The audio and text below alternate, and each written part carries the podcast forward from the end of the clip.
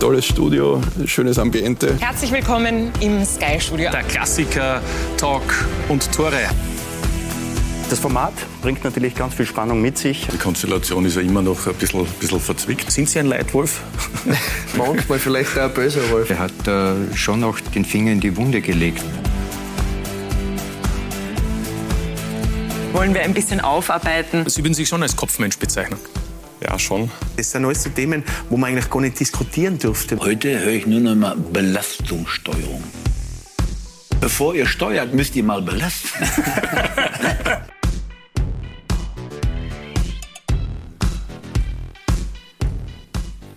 Montagabend 20.15 Uhr im Sky Studio. Herzlich willkommen auf Sky Sport Austria. Herzlich willkommen bei Talk und Tore.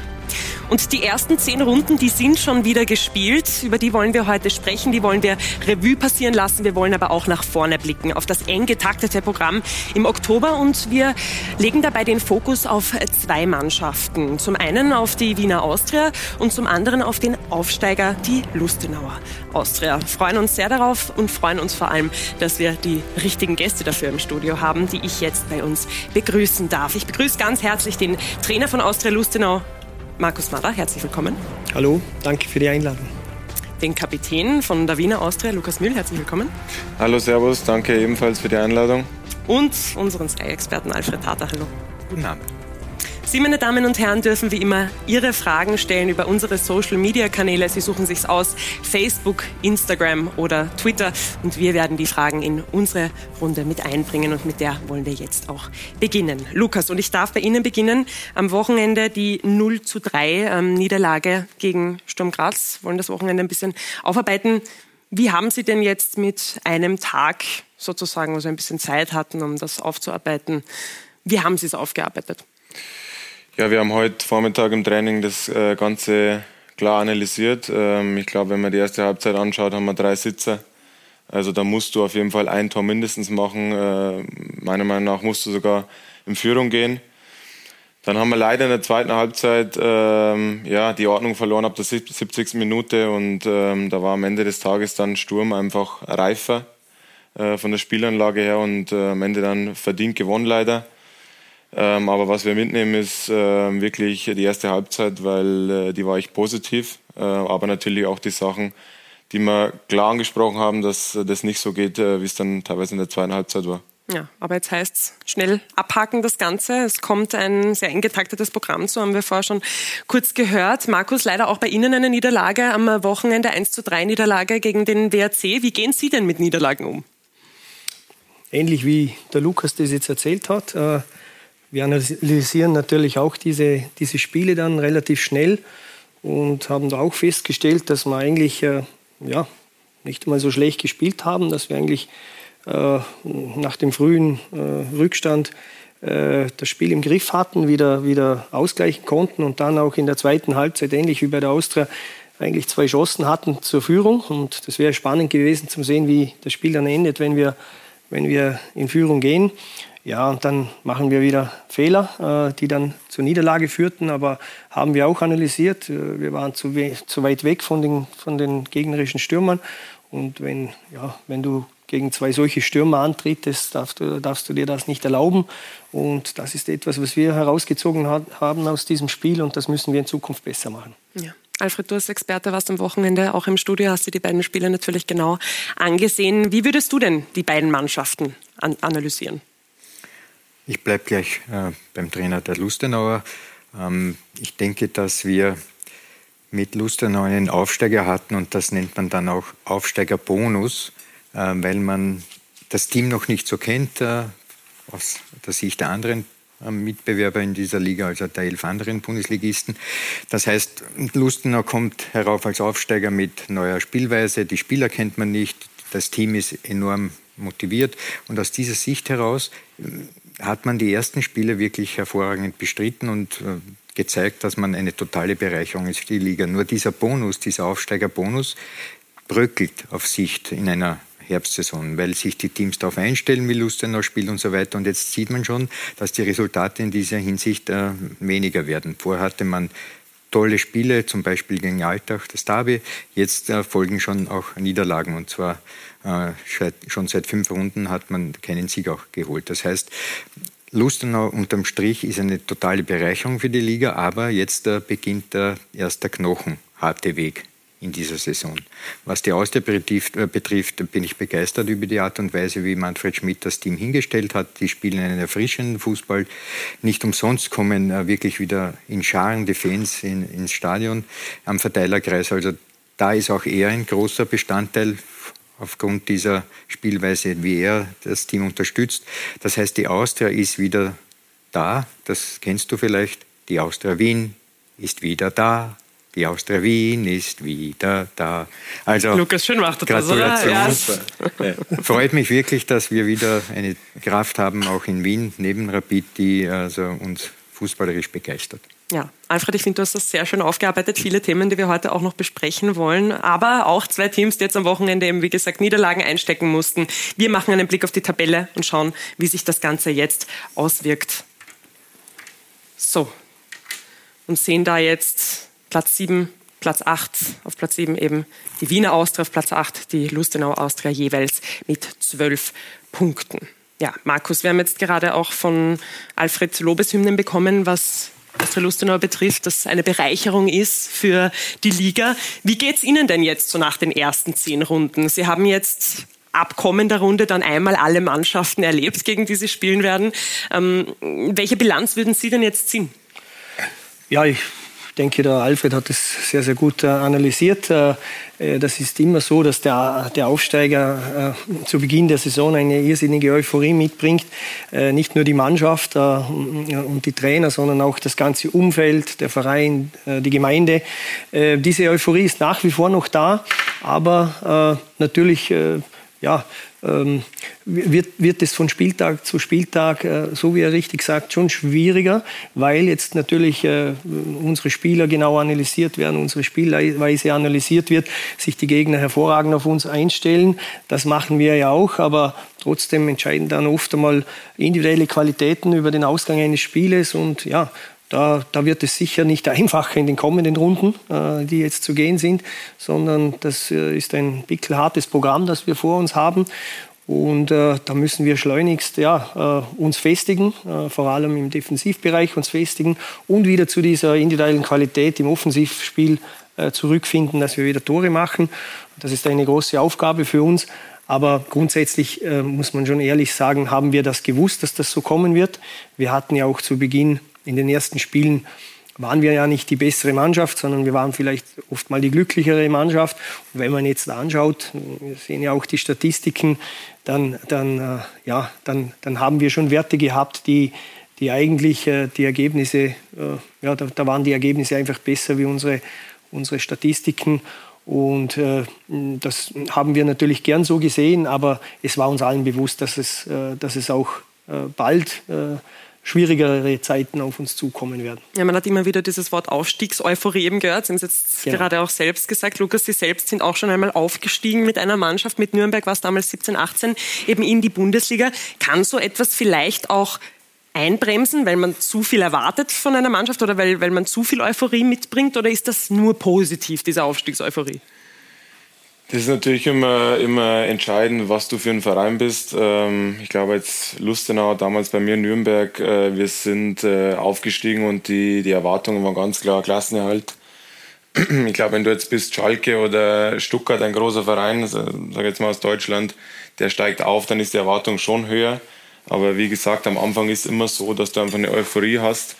Äh, die treibt dich in manchen Spielen einfach mal in glückliche Situationen rein, wo du Spiele gewinnst ähm, und dann ähm, ja das Spiel eigentlich das Ganze nicht so hergibt. Ich glaube, auf Dauer ist das Ganze entscheidend, dass du trotzdem ähm, dich immer weiterentwickelst ähm, und ähm, ja immer schaust natürlich, äh, dass du im Endeffekt dann auch die Spiele so gewinnst, dass du mit der Art und Weise überzeugst, ähm, äh, weil das natürlich schon, sagen wir mal, bei uns war es damals schon gefährlich, dass wenn dann irgendwann die Euphorie nicht mehr so da ist, dass du dann schon auch zurechtkommen musst, wie du die Spiele bestreitest. Ich denke, dass ähm, beide äh, etwas sagen, was in diesem Zusammenhang sehr entscheidend ist. Die Euphorie kann dir helfen natürlich, weil die Energie, die aufs Spielfeld äh, du bringst, das kann im Spiel einen, einen Unterschied ausmachen. Aber ich habe sowohl bei deinem Trainer, bei Manfred Schmidt, als natürlich auch bei Markus Mader immer auch nach den Spielen, wo man vielleicht gewonnen hat oder unentschieden gespielt, gespielt hat, immer auch herausgehört schon, dass sie einen sehr klaren Blick auch hatten, der rational geprägt war. Also nicht den euphorischen Zugang äh, zu dieser Analyse dieses Spiels und warum man gewonnen hat, sondern immer auch den klaren Blick, das muss man noch verbessern, Stichwort Entwicklung. Und äh, das habe ich auch von deiner Seite so gehört, dass man also nie in der Euphorie geschwellt ist, sondern eben auch den Blick darauf geworfen hat, was sachlich war. Und das ist äh, eine große Kunst, oft auch im, im Überschwang der Gefühle dann den klaren Blick zu behalten. Mhm. Die letzten fünf Spiele gab es jetzt eben keinen Sieg. Markus, nachdem Sie eigentlich doch sehr eben mit diesem Aufschwung reingestartet sind in die Liga, hat das für Sie irgendwie auch was, was verändert? War das dann für Sie teilweise vielleicht auch schwierig, beziehungsweise auch für die Spieler vielleicht schwierig, damit umzugehen, dass vielleicht auch mal ein kleines Tief, sage ich jetzt einmal, da ist? Mm, nein, also grundsätzlich ist es so, wenn man die, die Gegner anschaut, die wir jetzt äh, gehabt haben mit, mit äh, Sturm Graz, die letztes Jahr souverän Vizemeister wurden, Europacup spielen, äh, mit dem WRC, die ebenfalls sich für den Europacup äh, qualifiziert haben, mit Austria Wien auswärts, mit, mit, mit Red Bull Salzburg zu Hause. Ja, da darf man nicht davon ausgehen, dass wir als Aufsteiger diese Mannschaften so mal kurz im Vorbeigehen äh, da äh, wegschießen aus dem Stadion. Also da haben wir genau gewusst, was da auf uns zukommt. Äh, und wir haben uns äh, ja, bis, auf, äh, bis auf Salzburg, wo wir eine Abfuhr kassiert haben, wo die erste Halbzeit noch gepasst hat, die zweite war dann ganz klar, ganz klar im Zeichen der Salzburger, haben wir das gegen die Austria sehr gut gemacht. Wir haben geführt bis in die zweite Halbzeit hinein, haben einen Punkt mitgenommen. Wir haben bei Sturm Graz eine sehr gute Leistung gebracht. Da waren wir zum ersten Mal in in den Statistiken sogar besser wie Sturm Graz, was das Pressingverhalten anbelangt, was der Ballbesitz anbelangt und das auswärts in, in, in Graz. Also äh, ich habe jetzt nicht alles so schlecht gesehen, wie die Ergebnisse waren. Äh, wie gesagt, wir wissen, wo wir herkommen und ich glaube nicht, dass wir uns mit diesen Mannschaften messen müssen. Wir haben ein klares Ziel, das ist der Klassenhalt und da haben wir andere Gegner, gegen die wir punkten müssen. Und da kommt jetzt der eine oder andere auf uns zu und da wissen wir schon, dass wir dann in der, in der Schuld stehen und da, da, da muss alles funktionieren. Ja, man darf ja durchaus sagen, dass nach zehn Runden zwölf Punkte definitiv keine schlechte Ausbeute ist. Lukas, in der siebten Runde haben Sie auch gegen Austria Lustenau gespielt, in 2 zu 2. War das, welche Dinge haben Sie denn bei Austria Lustenau so entdeckt beim Aufsteiger, wo Sie sagen, die waren vielleicht besonders gut oder da hat sich die Austria auch schwer getan, die Wiener Austria? Ja, was mir erstmal schon gefällt, dass als Aufsteiger probierst, Fußball zu spielen, also von hinten raus äh, schon probiert wird, dass man gut nach vorne kommt. Das, äh, da muss ich grundsätzlich die ganze österreichische Bundesliga loben, äh, weil da finde ich auch, äh, wir haben jetzt gegen Ried gespielt äh, vor zwei Wochen, äh, auch wenn wir 3 gewonnen haben, aber trotzdem haben die auch probiert, fußballerisch ihre Lösungen zu finden. Also da stellt dann keiner mal schnell um, was ja eigentlich immer das leichteste, leichteste, leichteste ist im Fußball, äh, dass du einen langen Ball spielst und auf zweite Bälle gehst äh, und Standards. Äh, und das muss man schon sagen, dass die eine, dass die eine gute Ausrichtung haben, äh, vor allem das offensive Spiel. Ähm, und da musst du natürlich vor allem mich als Defensivspieler mal aufpassen, weil sie im vorderen Drittel schon Qualität haben. Ähm, und das haben wir dann auch gesehen. Da ähm, haben bei uns aber auch nicht alle ähm, ja, Abläufe gepasst. Das äh, hat man dann auch gesehen. Ähm, aber wie es der Alfred gesagt hat, eine Bereicherung für die Liga und ähm, die, die Punkte können sich auf jeden Fall sehen lassen. Also das, das ist auf jeden Fall gut. Kannst du dem was abgewinnen, Alfred? Natürlich. Alles, was hier gesagt wurde, ist schwarz auf weiß richtig. Ja, und Fußball wird gespielt, Markus. Das ist doch auch ein schönes Kompliment, wenn man das so hört. Oder ist ja eine Sache, die Ihnen sehr wichtig ist. Absolut. Dass schöner Fußball auch gespielt werden soll. Absolut, ja. Also es freut mich sehr, wenn, wenn wir solche Komplimente kriegen von, von Experten und auch von, von Gegnern. Äh, ja, das wollen wir auch äh, so praktizieren, auch äh, immer mit dem Wissen, dass das auch mal schiefgehen kann, wie zum Beispiel gegen die, die Salzburger die das dann einfach aus, eiskalt ausgenützt haben, wenn wir mal nicht sortiert waren hinten. Ja, aber trotzdem, das ist unser Weg, den wollen wir sehen, das, den, will auch, äh, ja, den wollen auch die Spieler äh, so bestreiten. Äh, wir sind nicht die Mannschaft, die, die hohe Bälle nach vorschlagen äh, möchte, weil wir auch niemanden haben, den wir dort treffen könnten. Wir haben ja nicht gerade die größte Mannschaft. Der größte Spieler von uns wurde uns von der Austria weggenommen. Der, da, da war das noch ein Thema, dass wir mal auf zweite Bälle gegangen sind. Das können wir nicht und das wollen die Spieler auch nicht. Und wir versuchen einfach mutig von hinten herauszuspielen. Ähm, und, und, und Lösungen im, im, im kontinuierlichen Spielaufbau äh, zu finden, ohne dass wir vergessen, äh, auch in die Tiefe zu kommen, weil nur Quer-Querspielen bringt uns nicht weiter. Und da haben wir ja auch unsere schnellen Spieler, vor allem auf den Außenpositionen, die da den Gegnern schon wehtun können. Und das müssen wir weiter forcieren und daran glauben wir und werden uns jetzt auch nicht von dem einen oder anderen Ergebnis jetzt abbringen lassen. Es war jetzt gerade auch die länderspielbedingte Ligapause. Ähm, an welchen Dingen haben Sie denn konkret gearbeitet jetzt? Ja, an den Dingen, die eigentlich am Wochenende überhaupt nicht geklappt haben. Wir haben wirklich äh, das Augenmerk darauf äh, gelegt, dass wir ihn, ihm und um den 16er näher bei den, bei den äh, Stürmern sind, äh, dass wir sie nicht zum Torabschluss kommen lassen, weil wir dort doch gemerkt haben, dass, dass, dass, dass, wir, dass wir die Gegentore zu leicht bekommen. Und da haben wir auch die Trainingseinheiten danach gerichtet, aber es hat leider jetzt gegen den WRC äh, noch nicht funktioniert. Aber äh, sowas geht auch nicht von heute auf morgen. Das, ist, das kann man nicht mit zwei, drei Trainingseinheiten perfektionieren. Das ist ein langer Prozess und wir werden weiter daran arbeiten und müssen das auch, damit wir diese Fehler eben abstellen können. Ja, und Ihre positive Einstellung ist ja auch etwas, was uns total viel Freude bereitet. Es ist jedenfalls 22 Jahre her, dass die Lustenauer Austria das letzte Mal in der Bundesliga war. Und Markus Mader ist es eindrucksvoll mit seinem Team gelungen, in der vergangenen Saison aufzusteigen. Christoph Jochum. Lustenau, das Reichshofstadion, Heimat einer Bundesligamannschaft. Markus Mader kann damit zufrieden sein, was die Austria bisher mit ihm erreicht hat. Es fühlt sich gut an, nach 22 Jahren Zweitklassigkeit. Ich bin ja äh, jahrelang als, als, als äh, Fußballfan dahergekommen ins Reichshofstadion und habe die Austria-Spiele gesehen. Und äh, ja, ich habe mir immer gedacht, wow, wie cool muss das sein, wenn man da mal Trainer wäre für den äh, Zuschauer, die uns, die, die da äh, jubeln die ganze Zeit. Vielleicht gibt es nicht die ganze Zeit etwas zu jubeln, aber insgesamt ist der Start des Aufsteigers doch mehr als respektabel. Die Austria macht Spaß, den Fans, den Spielern und auch dem Trainer. Viel Harmonie im Westen. Es ist einfach ähm, extrem angenehm, als Spieler mit ihm zusammenzuarbeiten. Ähm, absoluter Vollprofi, was, was das Trainerdasein betrifft und menschlich. Ich glaube, da kann man fragen, wen man will. Einfach, das ist, glaube ich, seine Kernkompetenz, dass er einfach menschlich top ist. Lässig, würde ich sagen. Ja, er ist einfach relativ easy drauf, relativ cool und man kann gut mit ihm reden. Äh, was, wie man mit einem Spieler umgeht und das macht er hervorragend. Und er ist schon ein kleiner Monk äh, in, in, in, im Trainingswesen, in der Spielanalyse. Das muss immer alles genau passen. Markus Mader und Lustenau, das passt. Das passt möglicherweise besser, als so mancher erwartet hätte. Hubert Nagel, die graue Eminenz, der Mann, der jahrzehntelang der entscheidende Faktor bei der Austria gewesen ist, hätte den Job Mader zum Beispiel nicht zugetraut.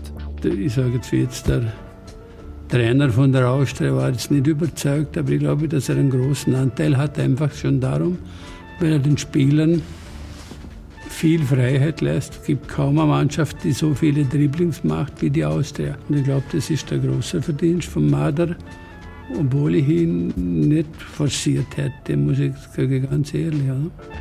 Plötzlich ist das die große Bühne. Plötzlich tritt Mader mit seiner Mannschaft zum Beispiel in Wien-Hütteldorf an. Auch wenn es zuletzt zwei Niederlagen setzt, Maders Lustenauer sind durchaus in der Lage, die Top-Teams zu ärgern. Er hat sich in den vergangenen Wochen viel Respekt erarbeitet. Sein Aufstieg ist, glaube ich, sehr steil. Vor vier, fünf Jahren hat er noch fünfte Liga trainiert. Von dementsprechend denke ich schon, dass er stolz ist. Aber er ist sehr ehrgeizig und ich denke nicht, dass er jetzt sich auf die faule Haut legt. Um die letzten Prozent aus der Mannschaft rauszukitzeln, ist Mader bereit, alles zu geben für den Aufstieg, zum Beispiel seine Haare. Da habe ich mal zum Kapitän gesagt, zu Matthias, äh, Kruzifix, was soll ich nur, äh, was können wir noch machen, dass, dass, dass, dass wir noch motivierter sind. Äh, ich biete euch gerne an, wenn wir das schaffen, dass, ich meine Haare, dass, äh, dass wir meine Haare rasieren können. Äh, ich habe das eigentlich eh als Spaß gemeint, aber er hat das ernst aufgenommen und vor allem er hat es nicht vergessen. Und darum bin ich im Bus meine Haare losgeworden. Ja. Wettschulden sind Ehrenschulden und habe ich mir verdient. Äh, die wachsen aber wieder nach. Die wachsen nach und letztlich wächst man ja auch an der Aufgabe. Gerade im Moment, wenn es vielleicht zum ersten Mal in dieser Saison ein bisschen schwieriger wird.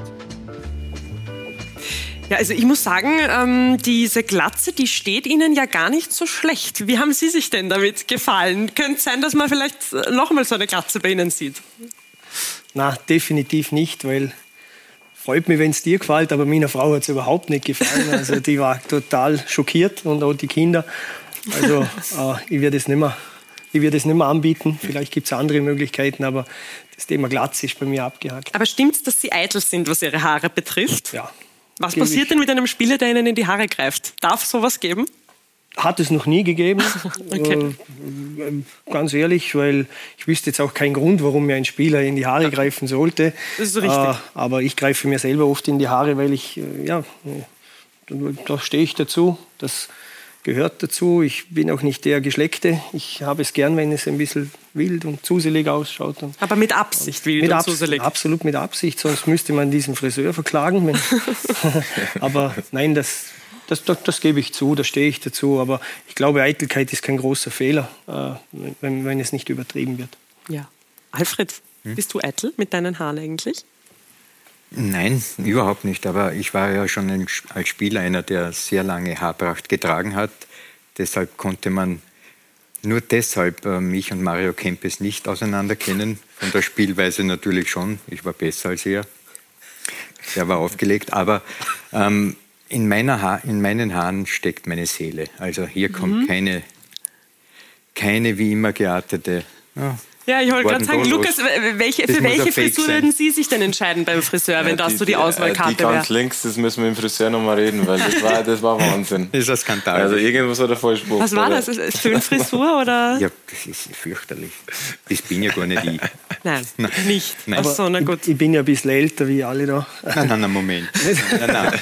Ja, jedenfalls kann ich mich noch erinnern, als der Alfred noch aktiv war, da hatte er noch längere Haare. Ja, richtig, die sind ja, bis zur Schulter, richtig. Ja, ja, also das war dort schon top modern. Ja, ja.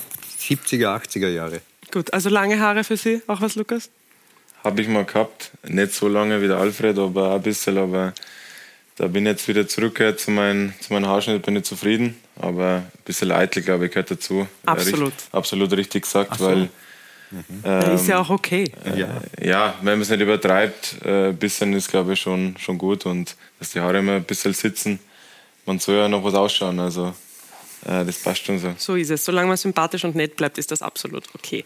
Gut, gehen wir zurück zum Sportlichen, weg von den Haaren.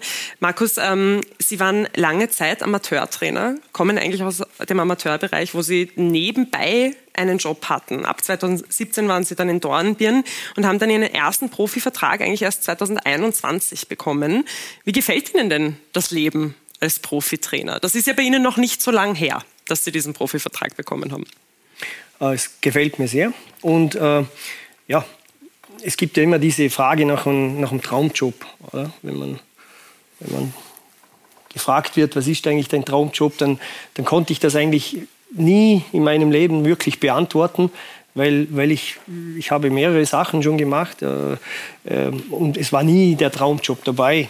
Ähm, jetzt kann ich zum ersten Mal sagen, ja, das ist mein Traumjob, äh, weil ich eigentlich mein Hobby, mein großes Hobby, das ich das Leben lang äh, ausgeführt habe, als aktiver Spieler, allerdings nicht, äh, nicht jetzt in, in, in, hohen Ligen, aber ich habe es trotzdem gern gemacht äh, und äh, jetzt auch als Trainer äh, äh, als Beruf machen kann. Und das, ja, das, da kann ich zum ersten Mal sagen, ja, das ist ein Traumjob. Natürlich wird jetzt der eine oder andere sagen, ja, ist ja klar, jetzt hat er Erfolg gehabt, aber was ist, wenn, wenn wenn da mal der Stuhl anfängt zu wackeln oder so. Aber ich kann es ganz ehrlich sagen, egal bei welchem Verein ich war, und wir haben es vorher gehört, ich war in der fünften Liga vor, vor sechs, sieben Jahren noch, das hat es mir auch Spaß gemacht. Und das hat sich nie verändert, egal mit welcher Mannschaft und in welcher Liga. Und das ist auch jetzt noch so. Und ich hoffe, dass es noch lang so bleiben wird, dass es mir Spaß macht, weil dann möchte ich noch lange Trainer bleiben. Hm, Sie haben jetzt Ihren Traumjob gefunden, haben Sie gerade gesagt, haben eigentlich vor kurzer Zeit noch als Immobilienmakler gearbeitet und während der Mittagspause Trainings vorbereitet. Also Sie sind einen sehr unkonventionellen Weg in die Bundesliga gegangen, der ja auch sehr beeindruckend ist. Hätten Sie vor ein paar Jahren gedacht, dass Sie heute hier sitzen, nicht nur bei Talk und Tore, sondern auch in der Bundesliga? Nein, natürlich nicht. Äh, es war ja auch nicht mein Plan. Äh, und das ist auch nicht planbar. Das hat sich so ergeben auf, aufgrund ja, äh, ja, den Erfolgen, die wir, die ich gemeinsam mit den Mannschaften, die ich trainiert habe, gemacht haben. Aber das war so nicht voraussehbar. Natürlich nicht. Und äh, ähm, ich, ich bin nur stolz, dass es, dass es jetzt so, so weit gekommen ist oder dass es überhaupt so weit, äh, dass ich es überhaupt so weit geschafft habe, weil, weil ich glaube auch, dass, dass, dass, dass die wenigsten gedacht haben, dass ich das schaffen kann. Und ich habe auch keine Hilfe äh, gehabt. Äh, mich hat niemand unterstützt und ich habe auch keinen großen Namen, den man kennt. Äh, aus seiner früheren äh, aktiven Karriere Nationalspieler gewesen oder äh, x-facher Internationaler. Ich habe mir alles selber bearbeitet und das macht mich stolz und, und soll auch ein Zeichen für andere junge Trainer sein, die jetzt vielleicht momentan noch in unteren Ligen äh, trainieren. Das kann jeder schaffen, wenn er, wenn er, wenn er, wenn er fleißig ist, wenn er, wenn er eine Vorstellung vom Fußball hat, die, die äh, die zu ihm passen. Und wenn er dann das Glück hat, dass er zu einer Mannschaft kommt, die das umsetzen kann, so wie ich es in Dornbirn hatte, ja, dann ist alles möglich. Ja. Alfred, was macht denn für dich Markus Mader als Trainer aus? Zunächst möchte ich Folgendes festhalten. Er ist ein gutes Beispiel, ähm, aber auch vier andere Trainer in der Bundesliga, die haben nie auf höchstem Niveau Fußball gespielt. Insgesamt gibt es fünf Bundesliga-Trainer, die nicht Bundesliga-Fußball gespielt haben, als Spieler nämlich. Das heißt für mich, sieben haben Meistertitel etc. geholt, Weltmeister sogar. Aber fünf sind über sozusagen nicht hinausgekommen über den Amateurfußball. Das ist schon einmal ein Zeichen. Ja. Das heißt also, man muss nicht auf höchstem Niveau gespielt haben, um vielleicht dann eine äh, Karriere als, als Profitrainer hinzulegen. Und ähm, da möchte ich jetzt gleich eine Frage stellen, Marco, ähm, äh, ähm, nämlich folgende. Die Sache ist, du warst Amateurtrainer und jetzt bist du Profitrainer.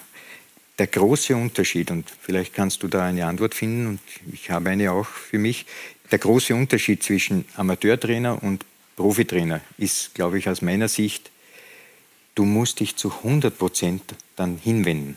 Das, wenn du Amateurtrainer bist, dann ja, okay, du bemühst dich und so weiter, aber die Maschine da drinnen, ist das bei dir auch so? Ja, natürlich. Die hört nicht auf. Nein, wenn nein. du Profitrainer bist, geht es von 0 bis 24 Uhr, rattert es in einem und ich glaube, das ist die große Herausforderung, vor der man steht, wenn man als Amateurtrainer dann in den Profitrainer Fußball kommt, dass man plötzlich auf, vor Dingen steht, die man vorher noch nicht so gekannt hat, nämlich die totale Hingabe. Vollkommen richtig, ja. Und äh, du stehst ja nicht nur vor dem, sondern vor, vor Spielern, vor Profispielern, ja. die, die natürlich von dir auch etwas erwarten, weil bei denen geht es schlussendlich um ihre Existenz. Das ist ihr Hauptberuf. Die müssen, die müssen Karriere machen, die wollen Karriere machen. Und da ist der Trainer schon wichtig, dass er die, die, die Jungs dort äh, unterstützt in, in, in, äh, auf, ihrem, auf ihrem Weg. Und das bedeutet auch eine riesige Verantwortung natürlich. Und der war ich mir schon bewusst. Äh, und, und nur dieser Herausforderung wollte ich mich stellen, sonst hätte ich es nicht machen dürfen.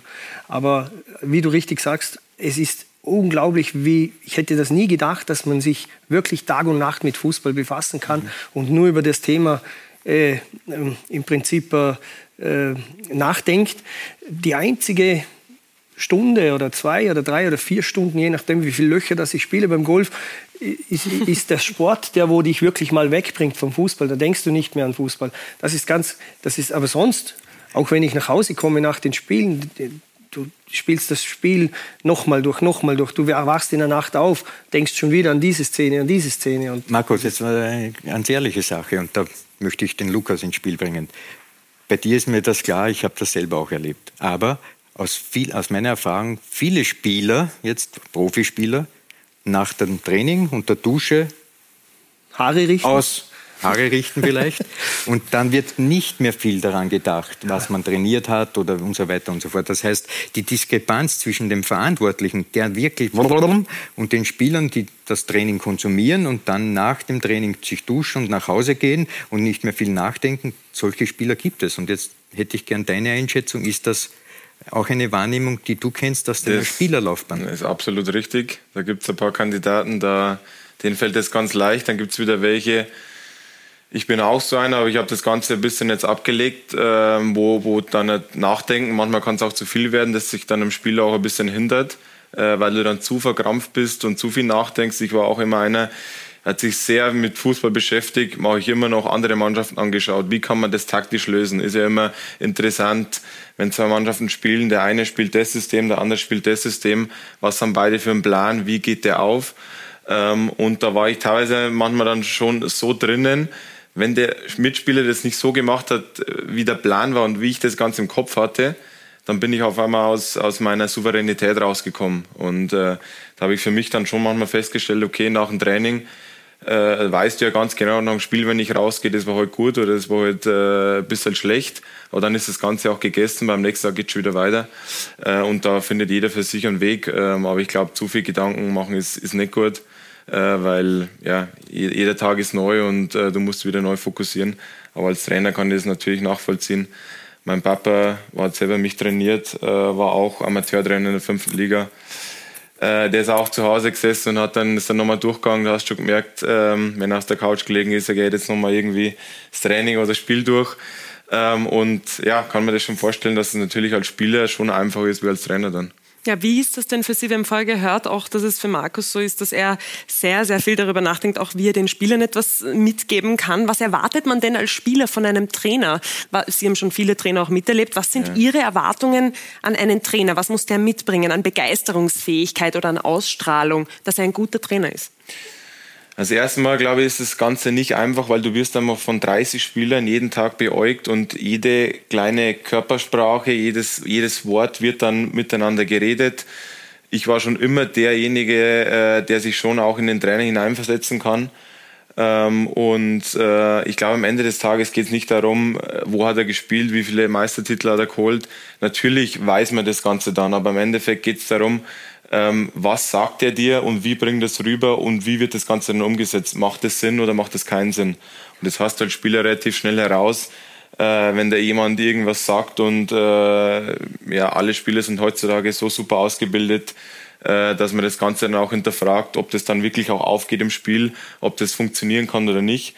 Ähm, und so wie das Ganze ausschaut, äh, wie es der Markus rüberbringt und das vor allem auf einer menschlich guten Ebene, und du einfach Spaß hast, wenn du zum Training kommst und der Plan ordentlich ist, der dann aufgeht, dann hast du eigentlich die Mannschaft hinter dir und dann schaut das Ganze gut aus und das ist für mich die Hauptsache. Denken Sie, dass Ihre menschliche Art, Markus, Ihre größte Stärke ist als Trainer und dass das auch das ist, wie Sie diesen großen Erfolg mit Austria Lustenau vergangene Saison und auch diese Saison jetzt fortgesetzt haben? Ja, ich denke schon, dass das ein wichtiger äh, Punkt ist, weil äh, ich, sehe, ich, sehe, ich sehe in meinen Spielern eigentlich nicht nur den Fußballer, sondern auch den Menschen. Und, und das ist ja ganz wichtig, weil jeder Mensch hat, hat ja auch äh, äh, seine Fehler. Und jedem, jeder hat Lebenssituationen, in denen es vielleicht nicht so läuft, wie er sich vorstellt. Du weißt nicht, was ist passiert am Vortag, am Abend noch, wie kommt er ins Training und so. Und da ist schon wichtig, dass man, äh, dass man da etwas Gefühl dafür entwickelt. Äh, ähm, warum ist er vielleicht jetzt heute nicht so gut drauf als wie, als wie sonst immer. Äh, da muss man schon äh, eine gewisse Empathie äh, pflegen. Und äh, das, kann, das kann schon sein, dass das äh, eine Stärke ist von mir. Ja.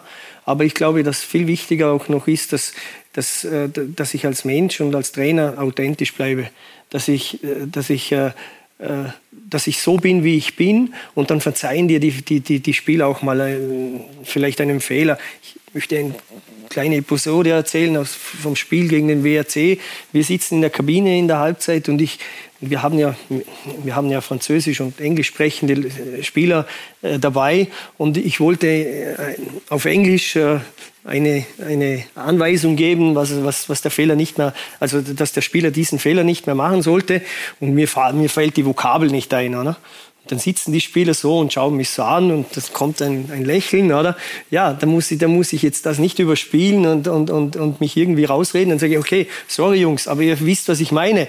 Und alle nicken so und dann habe ich es richtig gemacht. Mhm. Aber äh, natürlich äh, soll man sich nicht äh, verstellen. Und, und, ich glaube, wenn sich jemand verstellt, dann merkt es die Mannschaft sofort und dann hast du verloren. Mhm, ein Spieler, der sich unter Ihnen sehr gut entwickelt hat, ist Mohamed Cham. Der hat eine, einen tollen Weg hingelegt, vor allem jetzt eben auch bei Clermont Foot. Und dann wurde er auch ins Nationalteam einberufen. Was sagen Sie denn zu seiner Entwicklung? Ja, absolut cool. Also, ich, ich kann mich ja noch erinnern, wie der, wie der Junge beim ersten Training im Rheinvorland stand. Äh, äh, hatte eine, so eine Mütze auf, äh, so lange Ärmel. Er kam daher und schaute ganz ungläubig, wo bin ich denn da? Und, und ich glaube nicht, dass es dass, dass sein Traum war, nach Lustenau zu wechseln. Aber er hat die Situation angenommen und er hat jedes Training an sich gearbeitet, ganz wahnsinnig. Und er hat sich entwickelt, nicht nur als Fußballer, sondern, sondern auch als Mensch. Er hat Verantwortung im Spiel übernommen und er hat es sich zu 100 Prozent verdient, natürlich auch aufgrund von seiner hervorragenden Performance und, und seiner Quote, äh, dass er dann wieder diesen Schritt zurück nach Clermont äh, äh, machen muss. Das ist ja unser, unser Modell, das wir bevorzugen. Und er hat es geschafft, in Clermont zu spielen. Und wenn jemand in der Liga ja, mehr oder weniger Charmspieler ist, dann hat er sich verdient, zum österreichischen Nationalspieler sein. Und wir sind alle so, so stolz auf das, was er geschafft hat und freuen uns mit ihm und äh, drücken ihm natürlich auch immer die Daumen. Und äh, ist, ist eine einzigartige Geschichte und äh, er soll so weitermachen. Er wird ein großer.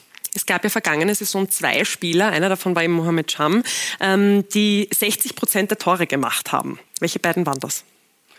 Ja, der Harris, der jetzt bei der Austria kickt und, und, und, und der Mo. Aber auch da muss ich sagen, ich habe das immer betont, es waren nicht nur die beiden.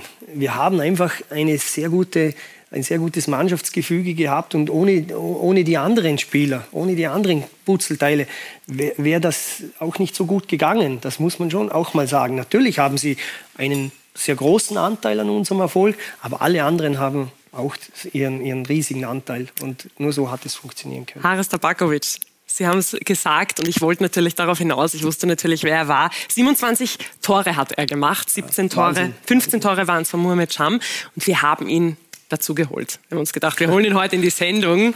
Herzlich willkommen, danke fürs Zeitnehmen, Haris Tabakovic. Hallo, Servus zusammen. Schönen guten Abend. Ja, der Trainer, der Ex-Trainer, der winkt schon. Harris, Sie sind ähm, seit dem Sommer bei der Wiener Austria, haben hier einen Ex-Kollegen und einen Kollegen sitzen. Wie geht es Ihnen denn bei der Wiener Austria? Wie haben Sie sich eingelebt? Ja, eigentlich sehr gut. Also ich glaube, der Beginn war ein bisschen schwierig auch in der Vorbereitung, dass ich mich ein bisschen verletzt habe. Aber nachher, also ich habe viele Freunde. Der Müller hat mir sehr geholfen, weil er mein Nachbar ist.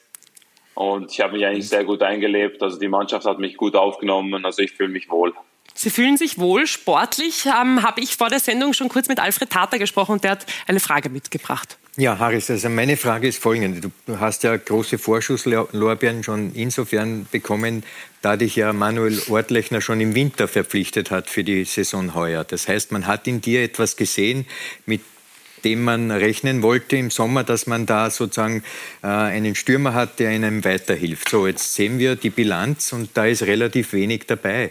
Jetzt frage ich mich, was ist da geschehen? Warum bist du nicht eigentlich gesetzt, ein Stammspieler in der Spitze und warum schaffst du nicht diese Tore, die, wie wir jetzt gesehen haben am Wochenende, manche auch äh, vergeben. Ja, das wäre ja eigentlich deine Preisklasse, diese, diese Trümmer dann zu machen. Was glaubst du, ist äh, der Fall, warum das nicht so ist?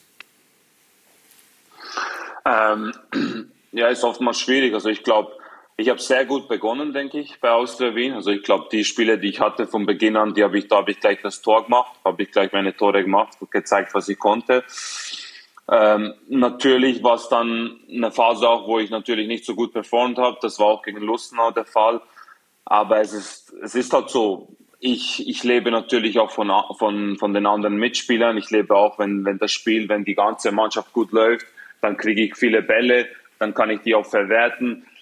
Aber es ist natürlich nicht einfach zu erklären. Also eben, ich habe gewisse Spiele gehabt, wo ich super gespielt habe, gewisse Spiele, wo es nicht so gut lief für mich dann kam es auch, dass ich mal nicht im Kader war zum Beispiel. Also es sind schon viele Sachen eigentlich passiert. Es war schon, wie ich es oft äh, gesagt habe, dass es oft auch eine Achterbahnfahrt dabei war. Markus, Sie kennen ihn schon lang. Wie kitzelt man denn das Beste aus Haris Tabakovic raus? Ja, den musst du nicht kitzeln. Der, der ist Vollprofi, der weiß, was er tut am, am, Feld. Aber er hat es eh selber gesagt, du musst ihn füttern mit, mit, mit Bällen und du musst ihm so viel wie möglich in die Box hineinbringen und dann wird er seine Tore machen. Und äh, das ist seine große Stärke. Und äh, ich habe es zur Mannschaft am Wochenende gesagt, äh, als wir gegen den WRC verloren haben, die, die, diese Stür super Stürmer bei uns in der Liga, denen darfst du keinen halben Meter Raum lassen, dann machen die die Tore. Und so einer war der Harris für uns. Der hat aus nichts, der hat ein bisschen Platz, der sieht, wo der Tormann steht, der sieht das freie Eck und schiebt sie cool hinein. Und das kann er, das sind seine Qualitäten und darum muss man halt schauen, dass er so viel wie möglich Bälle dort in der Box bekommt. Und dann wird er, dann wird er auch für Austria Wien sehr viele Tore schießen und, und an einem richtigen Höhenflug da äh, Anteil nehmen. Harris, schöne Worte von Ihrem ehemaligen Trainer. Was würden Sie denn sagen, sind die größten Unterschiede zwischen der Zeit bei Austria Lustenau diesem Jahr, in dem Sie eben auch aufgestiegen sind, und Ihrer Zeit jetzt bei der Wiener Austria? Ja, ich glaube, es ist klar, dass alles größer ist natürlich bei Austria Wien. Also wir haben internationale Spiele, sehr coole Gegner natürlich auch. Ähm, es ist auch eine Liga höher, weil ich mit Lustenau trotzdem in der zweiten Liga gespielt habe. Aber ich glaube, ich wollte genau diesen Schritt. Ich, ich fühle mich super wohl in Wien und es ist klar so, dass ich selber auch mit mir selber nicht zufrieden bin und mit meiner Ausbeute oder mit den Spielen, die ich gemacht habe, unbedingt, dass ich auch nicht jedes Spiel von Beginn an gemacht habe. Aber es ist so, dass, dass ich jetzt nicht unbedingt hadere oder irgendetwas, sondern ich sehe einfach vorwärts und ich will diese Tore machen, ich will spielen und das zeigen, was, ich, was in mir steckt. Und ja, wenn Sie an die Zeit bei Lustenau zurückdenken und an die Zeit mit Ihrem ehemaligen Trainer, der heute eben auch bei uns zu Gast ist, was sind denn die Dinge, die Sie von ihm mitgenommen haben und gelernt haben, die Ihnen heute auch noch etwas bringen?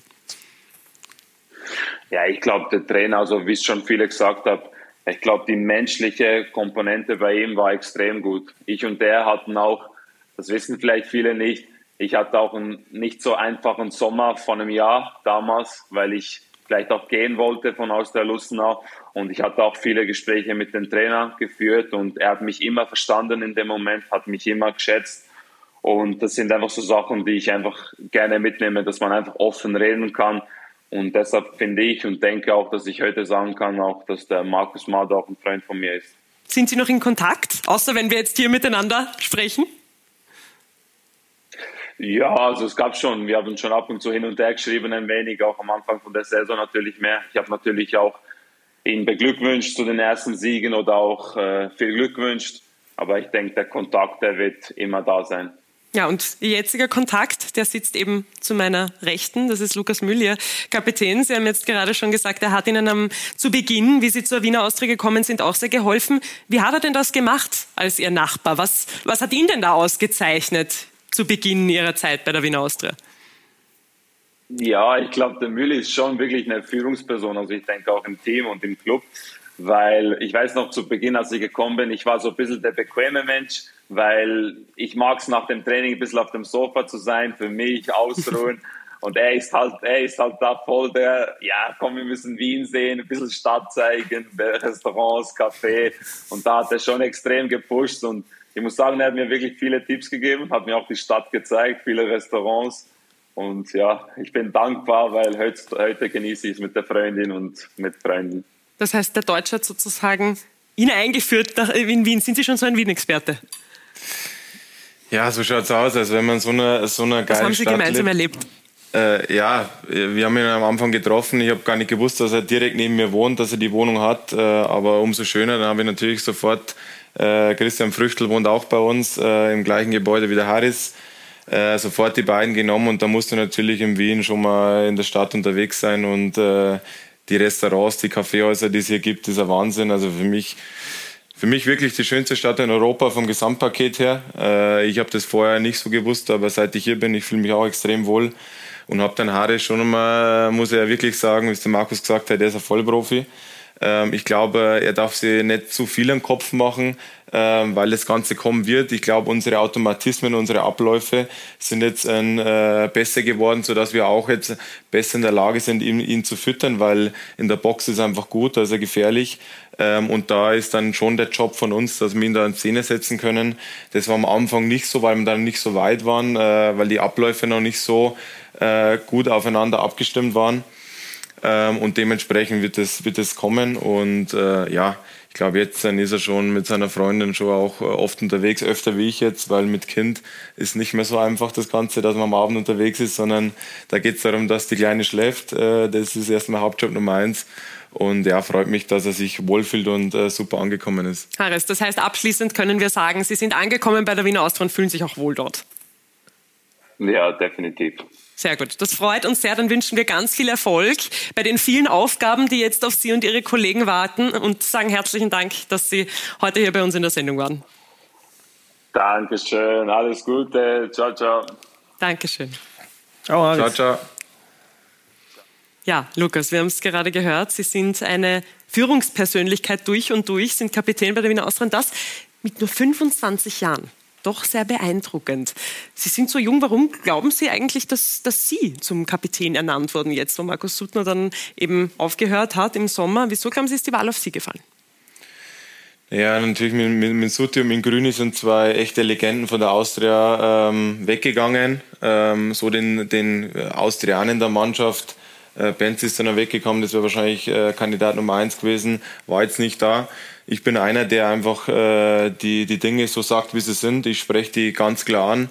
Äh, damit weiß ich auch automatisch, dass du nicht ähm, immer äh, Freund sein wirst von manchen, aber für mich, äh, ich habe schon mal gesagt im, im Podcast, für mich, ich halte nichts davon von einer flachen Hierarchie und dass jeder irgendwie was sagt schon soll er seine Meinung sagen, aber es gibt vier, fünf in der Truppe, die müssen ganz klar sagen, wo der Weg lang geht und die anderen ziehen hinterher. Und da gibt es natürlich auch immer Meinungsverschiedenheiten und Streitereien, aber es gehört mich, für mich dazu. Äh, und ich bin da schon einer, der wirklich seine, seine Meinung vertritt äh, und versucht, in jedem Training und jedem Spiel eigentlich die Richtung vorzugeben und immer eine gewisse Schärfe und Spannung reinzubekommen, dass wir, dass wir da vorwärts kommen, weil im Endeffekt will ich nur, wie jeder andere auch, dass wir erfolgreich sind. Ähm, und da kann ich mir vorstellen, dass äh, der Trainer das so gesehen hat, dass er mir, mir die Schleife gibt. Aber im Endeffekt ist die Schleife, aber ähm, es geht um die ganze Mannschaft und es geht um, um fünf, sechs, die dann nicht, äh, die, die Truppe führen. Ähm, und ich war in der U20 äh, Nationalmannschaft schon Kapitän, ich war 19 äh, und U17 in Nürnberg Kapitän. Deswegen ähm, ja, haben die Trainer schon was in mir gesehen dann. Mhm. Und man merkt auch bei Ihrem ersten TV-Auftritt, muss man anmerken, haben Sie uns vorher verraten, dass Sie ein absolut würdiger Kapitän sind. Markus, ähm, wie wichtig ist es denn, dass es solche Spieler wie eben Lukas Mühl gibt, die die Führung übernehmen, die ja. Verantwortung übernehmen? Ja, das ist sehr, sehr wichtig. Ja, ähm, es, es ist wichtig im Spiel, im Spiel selber. Es gibt, es gibt in jeder Mannschaft, wir haben es auch, es gibt Teamleader, die, die schauen, dass die Ordnung am Platz passt, die, die sollten äh, motivierend sein, die sollten positiv sein, die, die müssen die jungen Spieler führen. Äh, aber es ist auch sehr wichtig, dass die Kabine stimmt, äh, dass dort äh, Ruhe herrscht, dass, äh, wenn es mal äh, ja, Meinungsverschiedenheiten gibt, dass die dann diese aus der Welt schaffen. und darum ist es sehr, sehr wichtig. Und ich glaube, das ist in, jeder, in jedem Team gibt es drei, vier, fünf Personen, die, die sich da äh, herauskristallisieren. Die muss der Trainer dann auch herausfinden, wer, wer die sind. Und wenn du das, wenn du das äh, richtig machst und du hast die richtigen gewählt, dann hast du eine riesige Unterstützung als Trainer was das alles rundherum anbelangt. Mhm. Und Sie sind eben nicht nur Führungsspieler, sondern Sie sind auch im Spiel der Wiener Austria extrem wichtig, ein Dauerbrenner. Ich habe mitgebracht die Zahlen dazu. 29 Einsätze in der vergangenen Saison von 32 möglichen. Davon waren Sie einmal gesperrt, einmal krank und einmal verletzt. Und in dieser Saison waren es eben auch alle Minuten, die sie mitgespielt haben, außer einmal nicht und da ist ihre Tochter zur Welt gekommen. Also das ist ja auch eine sehr gute Ausrede. Alfred, wie würdest du ihn denn als Spieler charakterisieren bei der Wiener Austria? Ich werde jetzt wieder mein Drei-Ebenen-Modell bemühen. Ich kenne es schon, ich kenne schon. Treue äh, Fans von unseren Formaten wissen, was jetzt kommt. Ich beginne bei der Werkzeugebene, also das konditionelle bzw. das technische Moment. Konditionell sehe ich eine gute Grundschnelligkeit. Das ist für einen Verteidiger enorm wichtig. Ja, in seinen Abwehraktionen, wenn er schnell hinausspringt auf einen Zweikampf und äh, einen Stürmer stellt und so weiter. Also das ist einmal eine Voraussetzung. Als Innenverteidiger sehr gute Grundschnelligkeit. Zum Zweiten das technische Moment. Er hat einen sehr sauberen Spielaufbau. Also ein gutes Passspiel mit der Innenseite. Die Bälle hoppeln nicht dahin, sondern sind sauber. Die rollen auf dem Platz wirklich gut dahin. Also von dem her beide Momente hervorragend. Die zweite ist dann die taktische Ebene. Auch hier sehe ich viele Dinge, die er wirklich gut liest. Er hat nämlich eines, er liest das Spiel und zwar permanent. Er ist 90 Minuten fokussiert darauf, was immer im Spiel passiert und handelt dann den Anforderungen gemäß, was jetzt eben äh, zu tun ist. Also das Was auf dem Spielfeld, die taktische Komponente, hundertprozentig in Ordnung. Und die dritte haben wir jetzt des Öfteren gehört, die Persönlichkeit. Nicht umsonst ist er jetzt schon Kapitän auch der Wiener Austria mit 25, hat also innerhalb des Teams ein enormes Standing, dürfte auch mit dem Trainer einen guten Kontakt haben, der auch erkennt, dass er einen Spieler seines Formats auf dem Spielfeld braucht. Also alle drei Ebenen, braucht man nicht näher noch einmal zitieren, sind bei ihm gut ausgeprägt und Daher würde ich einmal sagen, die Wiener Austria sollte gut daran tun und daran denken, ihn vielleicht jetzt schon zu verpflichten über die Saison hinaus, weil ich denke, glaube ich, dein Vertrag endet ja kommenden Sommer. Genau, und über das sprechen wir nachher noch. Aber Alfred, du hast das jetzt so schön aufgearbeitet, dass wir uns ein bisschen genaueres zu Lukas Mühl anschauen wollen. Er ist nämlich nicht nur wichtig für das Spiel, sondern eben auch für das Mannschaftsgefüge und den Zusammenhalt. Ein echter Leader eben. Markus Klima. Immer die Augen offen. Immer alles und alle im Blick. Leiter, Lenker, Lukas, Mühl. So etwas wie der Kopf dieses Teams, sein Gehirn. Seit Runde 2 dieser Saison Spielführer der Austria. Eine Rolle, wie für ihn gemacht. Absoluter Führungsspieler, jemand, der in der Kabine sehr, sehr viel für mich regelt, innerhalb der Mannschaft äh, Verantwortung übernimmt, der vorangeht. Ein Topspieler. Lukas Mühl mit Übersicht, macht die Austria besser. Mit ihm erzielt sie mehr Tore, mit ihm kassiert sie auch weniger. Man kann auf jeden Fall einiges lernen, sowohl von Mühle als auch davor von Zuti. Ja, einfach wie man ein Team führt, wie man ja, vorangeht, wie man in schwierigen, aber auch in guten Phasen ja, dem Mann steht, weil als Kapitän bist du nochmal das Aushängeschild und ja, ich glaube, da kann man sich schon einiges abschauen. Lukas Mühl und die Austria gestern. Das 0 zu 3 gegen Sturm ist die erste Niederlage seit Runde 3. Und das zeigt, es tut sich wieder etwas. Dazu erstmals seit der Saison 2017-2018 in einer europäischen Gruppenphase. Stimmung und prickelnde Atmosphäre. So soll es weitergehen. Jeder, der meine Interviews gesehen hat beim Amtsantritt oder gehört hat, der weiß, äh, dass es immer ein Traum von mir war, dieses Stadion zu füllen, eine Atmosphäre zu, zu, äh, zu finden, zu bilden, wo, wo die Fans wieder stolz sind, wo sie sehen, sie identifizieren sich mit der Mannschaft, mit der Art und Weise, wie wir Fußball spielen, so wie wir uns entwickeln, nicht nur ergebnistechnisch, ist das richtig toll und es macht mich, macht mich richtig stolz, dass wieder Stau am Verteilerkreis ist. Und damit das so bleibt, damit sich dieser Trend fortsetzt, braucht es auch Typen wie Lukas Mühl. Und das war ein fantastisches Tackling von Lukas Mühl in allerhöchster Not. Nicht ganz ohne Risiko, aber er war sich seiner Sache offensichtlich sehr sicher. Ein sehr bodenständiger, anständiger Junge, der ambitioniert ist und äh, wie ich äh, auch sehe, das eine Jahr, wo ich äh, nicht mit ihm zusammengespielt habe, aber sich auch sportlich und menschlich auch noch mal ein Stück entwickelt ist, äh, hat an seinen Führungsqualitäten gearbeitet und äh, ist zu Recht Kapitän von der Wiener Austria. Sein einziges Tor bislang für die Austria gelingt ihm vergangene Saison im Wiener Derby gegen Rapid. Lukas Mühl, einer, der sich einfach schnell zurechtfindet. Er muss es wissen. Nikola Dovedan, die gemeinsame Zeit beim ersten FC Nürnberg prägt. Ja, wir haben ab und zu immer Kontakt gehabt. Äh, am Anfang hat er mich noch gefragt wegen der Restaurants. Jetzt kennt er sich eh schon besser aus in Wien wie ich. Ist äh, Lukas Mühl so ein Feinspitz? Ja, ist ein schöner Feinschmecker. Lieblingsessen, wissen Sie? Habe ich keine Ahnung. Hätte ich gesagt, italienisch. Werden wir jetzt gleich aufklären, danke. Perfekt. Ciao. Eine kulinarische Reise mit einem Feinspitz, Lukas Mühl. Führt uns die nach Italien mit Ihnen oder, oder gibt es da eine andere Küche, ja, die mir imponiert?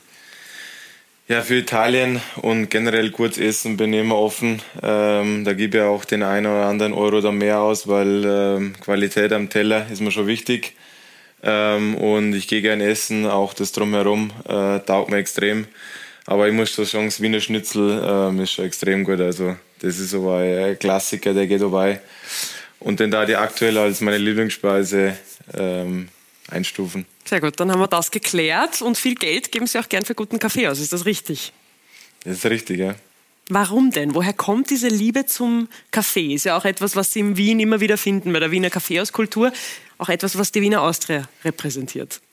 Genau, wir haben jetzt den Podcast gehabt mit Lukas Galvao, der hat ja wirklich in Brasilien äh, mit seiner Schwester da was aufgebaut, äh, da wo es wirklich von der Familie aus, äh, von Kind auf so war, dass die, das Kaffeetrinken so Tradition ist. Das war bei mir nicht so der Fall. Ich habe einen entscheidenden Moment gehabt, wo ich wirklich so eine Siebträgermaschine Maschine gesehen habe äh, in Regensburg und dann hat mich das so wirklich angefixt, wo man dachte, okay, das schaut so cool aus, was ist da dahinter? Ich habe mich dann extrem in das Thema äh, ja, extrem beschäftigt damit und habe dann halt wirklich eine unglaubliche Faszination, Faszination entwickelt. Ich war dann bei Lama Zocco äh, in, in Florenz, habe mir das Ganze angeschaut, wie die, wie die hergestellt werden und habe seitdem ähm, ja, eine unglaubliche Begeisterung für das Thema und äh, so ein Espresso am, am Morgen, äh, da geht der Tag schon gut los und äh, ist immer wieder schön, wenn ich die Maschine anmache und so ein guter Espresso rauskommt. Markus, wie schaut es bei Ihnen aus mit dem Kaffee trinken? Können Sie dem auch was abgewinnen?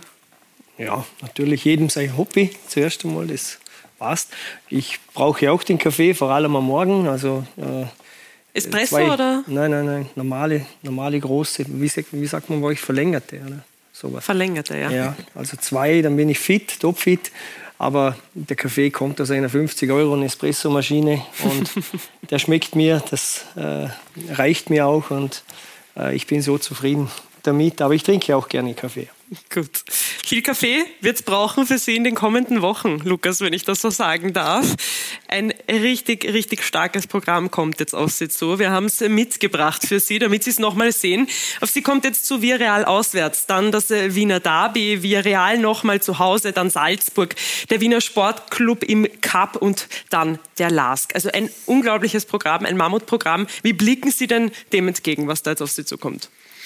Ja, richtig cooles Programm. Ähm, ich glaube, für das spielen wir Fußball. Jeder Fußballer will die, will die Top-Spiele spielen, äh, ganz klar. Ähm, aber auch für uns natürlich wichtig, wenn man jetzt an das Spiel gegen Sturm anschaut äh, oder auch das Spiel in Posen. Ähm, da, da sieht man dann nochmal, dass die Mannschaften vielleicht ein Tick reifer sind wie wir. Das sind aber schon Geschichten, äh, Geschichten wo wir dann uns entwickeln müssen, äh, weil es, ich sage es immer, es gibt gewisse Phasen im Spiel, ähm, da merkst du wirklich dann auch, und da hilft extrem viel Kommunikation, da äh, hilft extrem viel die Körpersprache am Platz. Das sind entscheidende Phasen im Spiel, wo ein Spiel kippen kann ähm, auf unsere Seite oder auf die andere Seite. Und vor allem in so Spielen äh, gegen solchen Top-Mannschaften, die jetzt anstehen, ist es, ist es wichtig und da können wir auf jeden Fall noch ähm, äh, besser werden. Das haben wir heute, wie gesagt, auch analysiert. Äh, und das wird schön zum Anschauen, wie wir uns da präsentieren. Aber jeder freut sich darauf, auf solche Spiele und mit solchen Kulissen äh, ja, äh, freut sich jeder drauf auf, auf, auf so geile Spiele. Ja, sprechen wir international. Da kommt jetzt in der Conference League Villarreal auf Sie zu, der absolute Favoriten dieser Gruppe. Welche Chancen rechnen Sie sich jetzt aus in diesem Spiel? Welche Chancen rechnet sich die Wiener Austria eben aus? Wie gehen Sie auf dieses Spiel zu? Wir fahren in jedes Spiel äh, gleich hin und wollen unseren, unseren, unseren Fußball spielen. Also äh, wir sind auch keine Mannschaft, die jetzt einen Ball nach vorne vorschlägt ähm, und äh, auf gut Glück hofft, dass was, was bei rumkommt, sondern wir wollen unseren, unseren Fußball spielen von hinten raus, möglichst flach nach vorne, natürlich wieder ein Ziel, äh, nicht zu viel quer quer, sondern äh, schon auch ins vordere Drittel ankommen und dann äh, einen Abschluss finden. Äh, das haben wir in den letzten Wochen wirklich gut, äh, gut gemacht. Ähm, und ja, defensiv musst du natürlich gegen solchen Gegner letztes Jahr Halbfinale gegen Bayern ausgeschieden, äh, Halbfinale gegen Bayern weitergekommen, äh, Champions League. Liverpool war es dann. Äh, Liverpool war es dann, genau. Und äh, ja, für spanische Mannschaft äh, natürlich extrem gut Ballbesitz, super Passspiel, äh, eine klare Idee vom Fußball. Da musst du wirklich äh, kompakt, äh, defensiv sehr, sehr gut arbeiten über 90 Minuten, das nötige Quäntchen Glück haben äh, und dann schauen wir, was rauskommt. Aber wir freuen uns alle auf das Spiel und äh, dann sehen wir, wie das Spiel enden wird. Ja, Alfred, du bist am Donnerstag wie immer bei der Conference League und bei der Europa League im Studio und wirst das, wirst das Ganze genauer begutachten. Was wird es denn deiner Meinung nach für die Wiener Austria brauchen bei diesem Doppel, das jetzt gegen Villarreal ansteht? Die Sache ist insofern interessant, weil der Gegner hat den Luxus, die können sich zwei Teams leisten. Eines, eine Formation spielt in der Primera Division und die zweite Formation spielt Conference League. Äh, das muss man auch einmal äh, erwähnen, weil das ist schon eine andere Welt. Und der Trainer Marie ist natürlich eine absolute Nummer im europäischen Clubfußball. Der hat ja die Europa League einige Male gewonnen. Das heißt, er ist ein, ein Meister seines Faches. Und man sieht jetzt, dass sie natürlich die ganz großen Spieler nur in der Meisterschaft äh, einsetzen. Warum? Weil sie wollen natürlich in die Champions League kommen und da musst du in der spanischen Liga unter die Top 4 kommen. Das heißt, die Konferenzliga ist ein Beiwerk, das muss man ganz klar sagen. Aber die Spieler, die dann dort eben agieren, die wollen sich auch in die Auslage äh, stellen und sagen, ich äh, möchte in die Mannschaft von der Meisterschaft kommen. Das heißt, wir dürfen eine Via Real erwarten, die zweite Garnitur, die trotzdem rennen wird wie die Hunde. Und sie haben ein gepflegtes technisches Spiel und was sie auch können, verteidigen. Äh, Villarreal hat in der Meisterschaft erst zwei Tore erhalten, das ist eigentlich ein Wahnsinn. In äh, sieben Partien, weniger hat nur Barcelona erhalten, also das ist äh, große Kunst. Was die Austria betrifft, sie muss Villarreal ärgern. Das hat Lech Bosen im ersten Spiel gemacht, im Stadion von Villarreal. Also hinzufahren und zu glauben, ich verteidige nur, das geht nicht. Und da bin ich genau beim Lukas hinfahren und sagen, wir wollen gewinnen. Was am Ende rauskommt, entscheidet sowieso auch äh, der Spielverlauf bzw. wie gut die Spanier sind an diesem Tag. Das liegt nicht nur in der Hand der Austria. Aber wichtig ist, Herz in die Hand nehmen, hinfahren und sagen, wir wollen denen eins, zwei, drei einschenken. Und dann könnte etwas gehen. Aber es ist eine knochenharte Aufgabe. Ja, das heißt frech und mutig sein, ja. Markus. Wie hört sich denn dieses ganze Gerede über den Europacup für Sie an. Wäre das irgendwann einmal ein Traum? Ich will jetzt gar nicht von den Top 6 sprechen, aber wäre das irgendwann ein Traum auch für Sie im Europacup? Jetzt haben wir gerade darüber gesprochen, Trainer haben Sie nicht so kommen sehen. Vielleicht wäre das beim Europacup auch sowas. Ja, natürlich äh, ist es ein Traum von, von, von jedem Spieler und jedem jedem Trainer so hoch wie möglich äh, zu spielen und äh, einmal in den Europacup zu kommen. Wir, wir schauen ja neidvoll äh, dazu Austria, die jetzt wirklich Tolles erleben darf. Äh, das ist ganz klar, dass man da, davon darf man träumen, aber man muss schon realistisch bleiben und, und wahrscheinlich wird sind das eher Träume, die zu schäumen werden für uns als Austria Lustenau. Aber wir freuen uns natürlich, dass die, die, die österreichischen Vertreter sehr, äh, so gut drinstehen. Salzburg macht das ja Jahr für Jahr hervorragend. Wir drücken auch, den, der Austria natürlich unsere, unsere Daumen und sie sollen es einfach genießen. Und ich glaube, sowohl als Spieler als auch als Trainer wirst du nicht so oft die Möglichkeit haben, außer du bist bei einem Top, Top, Top-Club, wo du eh immer dabei bist.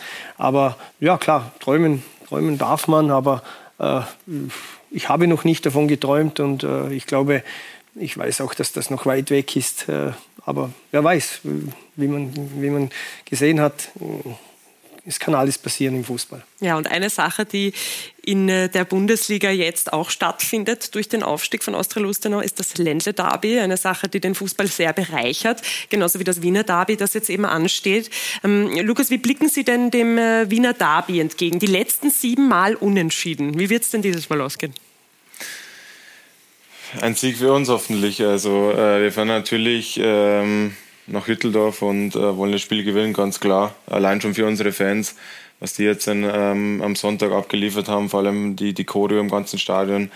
Äh, es war ausverkauft ähm, und haben ihm leider, leider den Fans jetzt nicht das zurückgeben können, was sie für uns äh, gemacht haben.